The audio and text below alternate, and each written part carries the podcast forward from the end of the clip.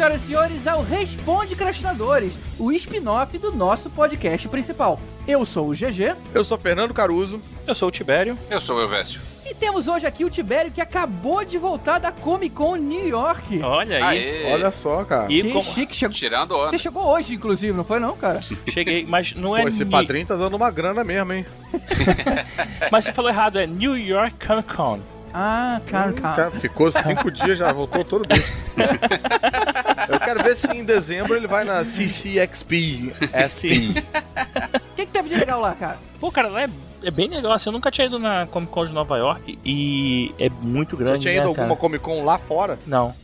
Foi o primeiro de todas. Ele quis deixar na, na entrelinha, né? Não, porque, cara, é diferente, né, cara? É, não, assim, é muito grande, né? Principalmente a parte de vendas, de, de stands, assim, é, é uma feira vai mesmo, inteiro né? doido. Mas peraí, tamanho por tamanho, a nossa é bem grandinha. Não, mas, cara, o nível é diferente. São três andares, como se fosse a nossa aqui em três andares, mais ou menos. Cara, É, não, e, e- e a nossa, eu acho que isso até assim, é, urbanisticamente falando, melhor, assim, ela é mais espaçada, os corredores são mais largos. Isso. É, eu nu- nunca fui na de Nova York, eu já fui na de San Diego. E, cara, é, é mais apertadinho, assim, porque tem muita coisa. Não tem só aqueles stands enormes, tipo, da Marvel tem um stand, DC tem outro stand, mas tem várias cabinezinhas, várias lojinhas, várias paradas com promoção. A de Nova York é assim também? É a mesma coisa, assim, é, é, é muita loja, meu cara, assim, porque tem um Artist Alley que eu acho maneiríssimo, eu sempre curto muito, é um dos melhores lugares, assim, de qualquer Comic Con, e você tem um contato com os artistas, e a vantagem lá, por exemplo, em Nova York, é que você tem artista que tá na leitura mensal, né, que é do Super-Homem, do Batman, do, do Liga da Justiça, ou sei lá, da Marvel, da Guardiões, então assim, é E diferente tem da, fila que nem aqui? tem tipo assim, Tom King tinha fila, o, o Scott Snyder tinha fila, o Greg Capullo tinha fila, Frank Miller tinha fila absurda de grande, mas assim, é, eles estão junto com outros artistas, então assim, isso facilita pra caramba a- o acesso, né? Não Eu, é. ia, eu ia até perguntar se vale a pena explicar o que que é Artist Alley, mas eu acho que, pelo que você falou, talvez dê pra É. entender, né? Elvis, você entendeu o que que é Artist Alley? Eu entendi, eu nunca fui na Comic Con não, mas deve ser mais ou menos como o camelódromo da Uruguaiana, só que com artistas em vez de camelôs. Deve ser... Tipo o Agnaldo Timóteo lá na Praça da Carioca vendendo o CD dele? É mais ou menos isso. Eu não resumiria melhor que o Elvis agora. É. Mas a área de stands aqui no Brasil, por exemplo, a gente tem muito, assim, tem meia dúzia de lojas e vendendo a um preço até às vezes mais caro do que nas online, por exemplo. E lá você tem muita paradinha assim, cara, que você consegue comprar, principalmente quadrinhos, né? Que Mais barato, né? Que lá é Mais mais barato, barato, é. do que aqui. É, isso, verdade. Você conseguiu arranjar tempo pra ver alguma palestra, alguma coisa assim lá no- nos auditórios? Então, maneiro da Comic Con Nova York é que ele tem um auditório que fica aberto no espaço dos estandes. Então, assim, você não precisa pegar aquele filão pra entrar pra assistir. Você consegue assistir as palhinhas dos painéis do lado de fora. Uma coisa que eu achei bem legal, por exemplo, o pessoal da Xirra, Novos Titãs e uma galera que tá fazendo material da nossa época hoje em dia, o consenso é que assim, pô, não conhecia o que, que era, tive que ler, tive que pegar pra rever, pra saber, entender o que, que era. Muito engraçado, cara. A galera que tá dublando a Xirra hoje em dia, tendo que ver o desenho da Xirra na Netflix pra poder saber o que, que é que eles estão fazendo no trabalho. E galera dos Novos Titãs a mesma coisa, que não conhecia quem era a Estelar, que não conhecia quem era, entendeu? O Mutante. Tem uma é- galera mais, mais nova, assim, mais jovem? e é mais nova e não conhecia o processo original, né? O, o trabalho original. Então eles estão tendo Eles que estavam falando atrás. isso então lá no palco, é isso? Falando. Isso, exatamente. É. Uma coisa que eu invejei a viagem do Tibério foi que ele viu o Robert Rodrigues. Ah, foi. Pô, eu vi uma foto do Tibério com o, o- de frente pro Ralph Macchio e o William Zabka, cara, do Cobra Kai. Ah, foi. Teve um Porra, painelzinho do maneiro. Kai lá. Pois é, entre o Robert Rodrigues e o William Zabka, Robert Rodrigues, né? É, o Roberto Rodrigues, a- eu consegui tirar uma foto com a Rosa Salazar, que ela foi lá falar com a galera, eu tava bem assim, pertinho. Não tava tão cheio esse painel assim, aí eu consegui, pô, bem legal, eles falando do processo, ela falando que, pô, treinou cinco meses pra fazer as cenas de ação e tudo mais. Tudo bem que esses painéis que eu fui, assim, eu fiz curtinho de 15 minutos. Os de fila grande, que demora mais, o único que eu fiz foi do Robert Kickman pra falar do The Walking Dead. Esse é o único que eu Maneiro. peguei, mas os outros eu não, assim, cara, sei lá, eu tenho muita coisa pra ver, eu, sou, eu fico correndo atrás negócio de quadrinho, de autógrafo e pegando scratches e tal, aí então eu acabo que eu não vejo, não perco muito tempo com nesses painéis de fila, cara. É muita coisa acontecendo ao mesmo tempo, é, né, é- cara? quatro dias é até pouco, é muito doido, assim, né? Aí foi bem legal, assim, recomendo pra quem não conhece, assim. Vai aqui no Brasil que já é o suficiente pra você ter uma ideia do como é que é. Os artistas principais, pelo menos os maiores, tipo o Jason Momoa e tudo mais, que já veio aqui, também estão lá. E assim, você tem uma noção do como é que é, que a galera é fã pra caramba mesmo. Assim. Lembrando que a gente vai estar lá esse ano também, de novo, na CCXP 2018. Então, encontra com a gente lá. É, tem que andar com os ouvidos bem abertos. Bom, essa viagem do Tibério acabou contando com uma notícia, senão esse episódio vai ficar grande demais, e essa não é a ideia do Responde Questionadores. E lá vem o GG controlar a gente. Caramba, cara. Isso aí. Depois fica tomando esporra de ouvinte aí na internet. Mas aqui tem ordem, aqui tem ordem. Mas eu quero trazer uma coisa aqui pra mesa. A Warner Brothers acabou de contratar o diretor James Gunn para escrever o roteiro e possivelmente dirigir Esquadrão Suicida 2. Ou seja, a Marvel desprezou, a DC pegou pra ele. E aí, gente, o que, que vocês acham disso? Caraca, será que agora vai? Cara, é bacana. Pra quem não acompanhou a história, a história do, do James Gunn foi bem cabeluda, porque pegaram uns tweets dele, né, fazendo umas piadas bizarras com pedofilia e tal, e cara, e agora a Marvel é da Disney, não pode ter um, né, um funcionário assim. Era um homem Rafinha Bastos, né? Beirava a grosseria. E é um troço que. E eu, tweets antigos, mas de qualquer maneira, o cara que escreveu isso e o cara deixou lá. E a gente via que era. Ele não tava Pois falando é, sério, mas cara. era, era um troço de muito mau gosto. Exato. Algumas pessoas tentaram defender, dizendo que, caramba, ele fez isso em 2012. Mas, pô, ele tem uma imagem pública, né, cara? Você não pode É, passar. só que o que eu acho que o, o que acrescenta mais cabelo na história cabeluda é que não era só isso, né? Isso aconteceu porque ele começou a fazer uma campanha anti-Trump pesada. E aí os trumpistas lá, né? Os trompetistas lá do, do apoiador do Trump cataram esses tweets pra tipo, fazer uma campanha de, de difamação e tal. E deu certo, assim, tipo, pra calar o cara e tal. E, e causou a demissão dele. Então eles, eles conseguiram o que eles queriam, que era desviar o foco todo da discussão que ele tava fazendo, expor um- alguma coisa. Eu não sei qual era a merda que o Trump tava fazendo naquele momento, mas tinha alguma. E conseguiu desviar o foco do cara que tava lá expondo, porque o James Gunn tem, né, um, pô, sei lá quantos seguidores e tal. Foi pra esse lugar aí, aí, cara, calou a boca dele, ele foi demitido. É uma inversão muito louca, assim, inversão da inversão, porque a galera que apoia o Trump é a galera que tá o tempo todo amenizando pro lado dele as- aquelas alegações bizarras lá do Trump, né, de tipo, grab them by the pussy, essas coisas bizarras e tal. E aí eles se fizeram valer da ferramenta da oposição pra pegar a oposição. Foi bem doido isso. E acabou que esse aspecto da história quase não ficou falado, porque, obviamente, a temática, pô, a pedofilia, piada com pedofilia e tal, ofusca o assunto causa da coisa É, toda. mas eu sei que no fim eu acho que a Warner DC se deu bem, porque se deixarem o James Gunn trabalhar, a chance do Esquadrão Suicida melhorar um absurdo é muito grande. É, até porque a experiência dele recente de sucesso é com um supergrupo, né? E com uma tendência pro humor, que foi o que a gente viu É no um Esquadrão super grupo Suicida. com aderência com humor e algo meio underground. Pô, mas Exatamente. Esquadrão Suicida não tinha muito humor, cara. Vai ter que mudar bastante a cara da, da série. É, não é, não é escrachado que nem é o, o- o Guardiões. É, cara, o Esquadrão Suicida veio depois de Batman vs Superman, não foi? Foi. foi? antes da Liga, depois de Batman vs Superman. Comparado a, naquela época,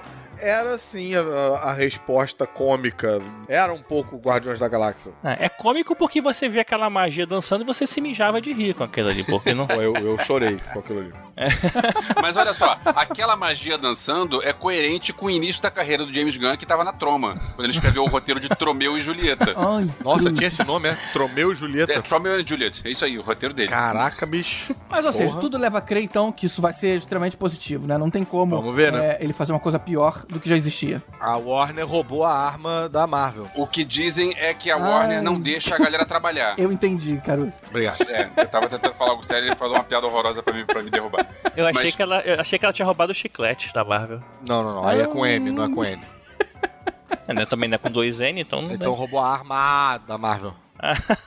O problema é que a Warner DC tem fama de atrapalhar os diretores. Então a gente não sabe se vão deixar o cara trabalhar. Tem que deixar o cara trabalhar. Se deixarem o cara trabalhar, beleza. Aí tá salvo o projeto. Mas se Senão, eles se metem e o resultado for um fiasco, cara, fica muito estampado na cara que a culpa é deles. Eu acho que eles, pra- até pra se proteger, vão dar mais liberdade do que estão acostumados. Pelo menos é o que eu faria se fosse produtor. O trailer do Aquaman indica que eles estão testando coisas novas, né? Que eles estão tentando ir para outros caminhos e tal. Então, assim, Exato. E, eu e- e chutaria que é, a Warner que ia ia ficar em cima do James Gunn, não deixando ele trabalhar, era o Warner antiga, não é o Warner que faz esse trailer bizarro do Aquaman todo colorido, parecendo live action do Pequena Sereia. É, mas o, o Aquaman tá bem engraçadinho, né, cara, nesse trailer aí. Já, tá, já mostra um sinal bem diferente. É, então, é isso né? que eu tô dizendo. Eles parecem desesperados pra tentar outras coisas, pra sair daquela mesmice que eles estavam. É, eu só, vamos ver, eu só não vi como é que tá a reação do público em relação a isso. Em relação a, a ele ter sido demitido da Disney por piadas de pedofilia e ser contratado por outra empresa como se nada disso tivesse acontecido, né? Não sei como é que é a reação do público. Mas a DC é, é bem mais sinistro, cara. Então eles não estão considerando tão grave assim. Eu chutaria que, como acalmou lá o, o lance político que ele tava reclamando, as pessoas não vão comentar tanto, não. É, se eu fosse ele, eu apagava o Twitter todo, falava que tinha sido um hacker russo e foda-se, maluco. Funciona aqui no Brasil, né? Boa Now, here comes the music.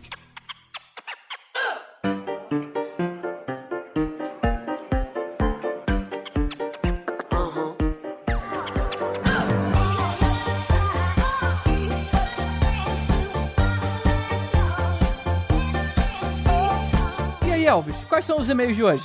Olha só, o Fábio Bakendi.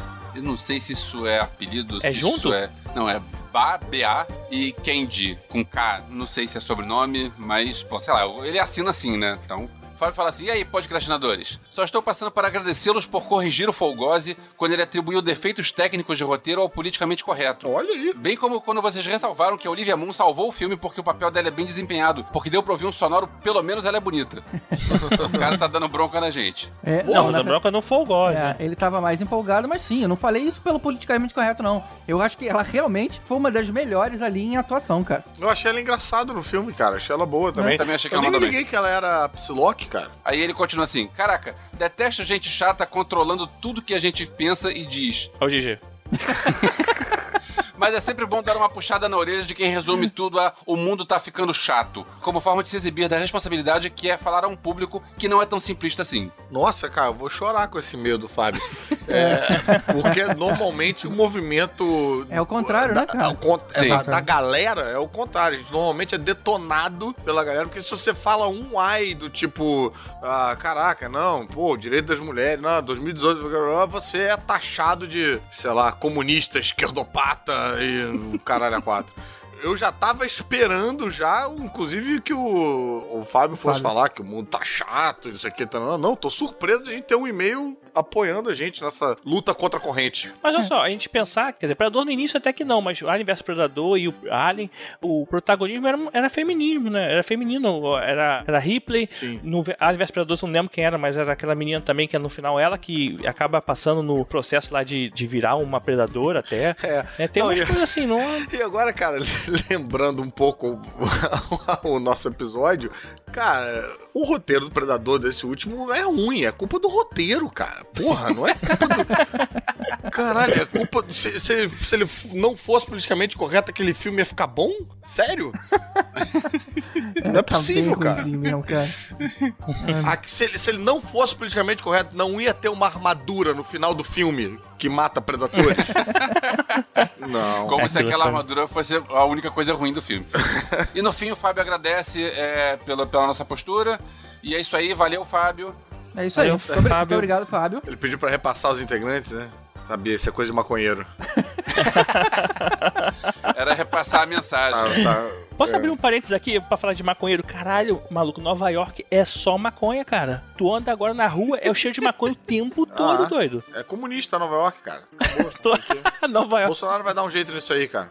cara. Vai mandar fechar essa porra, você vai ver. E a nossa próxima mensagem não é, não veio por e-mail, veio pelo site, né? Muita gente escreve do site. É do Frank Anderson e ele diz o seguinte: essa vai pro GG, que sempre gosta de coerência narrativa e de manter a lógica no filme. Ai, o que que vem aí? Sempre pensei o seguinte sobre a mitologia do predador. Como dito e visto nos filmes, é uma raça que desenvolveu conhecimento de tecnologia avançada, laser, astronomia, viagens espaciais, etc. Não se consegue isso sem o estudo e domínio da física, por exemplo. Para isso, é impossível que o planeta inteiro seja composto apenas de predadores barra caçadores. É indispensável cientistas, professores, para ensinar e perpetuar o conhecimento às gerações futuras, siderurgia para extração de metal pra construir as armas e veículos de fábricas, etc. Procede. Pô, esse cara tá pensando bem além do filme Tá aí, né? pensando além. É, Ele tá no é. meu time. Mas no último filme a gente viu cientistas, que até o, o predador homem, sei lá, aquele predador meio humano, ele, ele rouba dos cientistas aquela armadura e foge. Parece ele sendo, assim, mexendo geneticamente nos predadores, fazendo aquela mistura. Isso aparece no filme novo. Aparece É, um laboratório de predadores? Aparece isso? Aparece. Vamos continuar vendo aqui a mensagem do Frank Anderson, que eu tenho quase certeza que ele vai concluir que esses predadores que vêm pra Terra são eleitores do Bolsonaro do planeta dos predadores dele. né? Caruso não se aguenta. Ou seja, o que vemos realmente são indivíduos ricos. Acredito que ter uma nave espacial não seja para qualquer um, dada a tecnologia necessária e o custo de se chegar a essa tecnologia, que vão a outros planetas para caçar. Assim como na sociedade humana deve ter predadores pacíficos, comerciantes que são levados, que, que estão levando a vida pacificamente e alheios a toda essa carnificina que os excêntricos predadores vão fazer em outros planetas. Eu, eu tô achando bem interessante a teoria dele, mas eu, eu acho muito difícil acreditar numa feira com esses predadores, tipo, com essa cara de predador, entendeu? Tipo, Aquele colarzinho de contas, cara, deve ter uma feira hippie de predador, né, cara? Ele já tem cabelo Rastafari, É lá que cara. eles fazem os threads, Ah. né? Já tá meio caminho. cara, eu acho estranho, cara. Imaginar o Jornal Nacional dos Predadores, sabe? Imaginar, tipo, o Balé Bolshoi dos Predadores. Ou pior, filme pornô com aqueles predadores. Ele já tem aquela cara de. Bom, segue aí. ele conclui dizendo: ouso dizer que deve haver mobilização social e protesto contra a prática dos predadores, assim como acontece por aqui. Eu falei, cara. Eu falei. Não podem negar que tem uma certa lógica. GG Starter Recording. Tem uma coisa curiosa, o, quando você faz uma obra de arte, um filme, não deixa de ser uma obra de arte, né? Então, quando você faz uma obra de arte e você deixa ela pro mundo, o mundo tem o direito de interpretar da maneira que quiser. Cada um tem o direito de interpretar o seu filme, ou a sua música, ou seja lá o que for, é, da maneira que quiser. É, eu acho que isso a gente tá muito longe de Machado de Assis pra transformar o filme dos Predadores numa questão Capitu traiu ou não traiu o Bentinho. eu acho que ele deu uma certa viajada na maionese. Eu compro, eu acho muito interessante essa teoria dele, acho muito bacana, muito legal, mas no entanto. Tem uma coisa que eu acho que me faz não levar ela em consideração, que é Klingon. Predador tem um funcionamento bem de Klingon. É, é- seria possível isso. Você tem uma raça que tem é, avanços tecnológicos e naves, não sei o que, mas é tudo bélico. É tudo pra briga, tudo pra porrada. Não, não seria impossível. Os predadores podem ser os Klingons da vida real. Da vida real. Faz sentido. Eu ia falar isso que tem raças, cara, que, por exemplo, o, sei lá, os tupiniquins que viviam no Brasil antes, aqui no Rio. Os caras davam, pô, a lua tá cheia, então é dia de guerrear. Iam pra porrada, sacou? Não, a prática da guerra e da luta fazia parte da sociedade. Então, não quer dizer que tenham pessoas que não participam daquilo, mas quer dizer que aquilo ali faz parte do rito deles. Então, caçar aliens, por exemplo, como a gente viu no Anime Predador, é um rito de passagem dos predadores jovens tal. Então, eles iam pra lá pra poder fazer a caça. É simplesmente isso. Eu acho que não, não chega tanto de ter alguém que não concorda, ou seja, diferente daquilo só. É, É, faz parte ou- da raça deles, né? É, ou pode ser um, um mundo normal, com professores, estudantes, eh, gente de todas as classes sociais, mas o rito de passagem, do mesmo jeito que aqui a gente tem, sei lá, pra mulher o baile de debutante ou a formatura, talvez seja essa, olha, agora você vai mostrar que é um homem pra sociedade, um homem não, no caso, né, um adulto, e aí você tem que, sei lá, matar um, um humano. É, não precisa ser um humano, eles matam outros bichos também. Um, um bicho. Você vai fazer um safari na África, você tem que matar um tigre. Não sei. É, talvez. Você Pode- consegue imaginar um predador com essa cara descendo com vestido de debutante pela escada? Eu não consigo imaginar nem ele se beijando, cara. Cara, eu, eu continuo achando que Caraca, é um, imagina que cena é um planeta que os caras são predadores e são assim, caçadores e tal. E assim, eles mataram todas as espécies, dominaram toda a parada.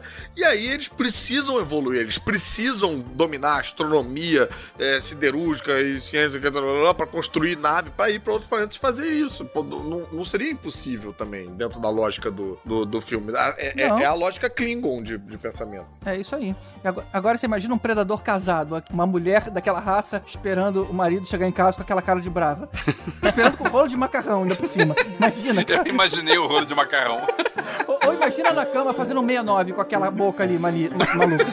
Ah, meu Deus do céu. Puta merda. E o dentinho, mó medão. Well, that's it. Good luck. And keep on dancing.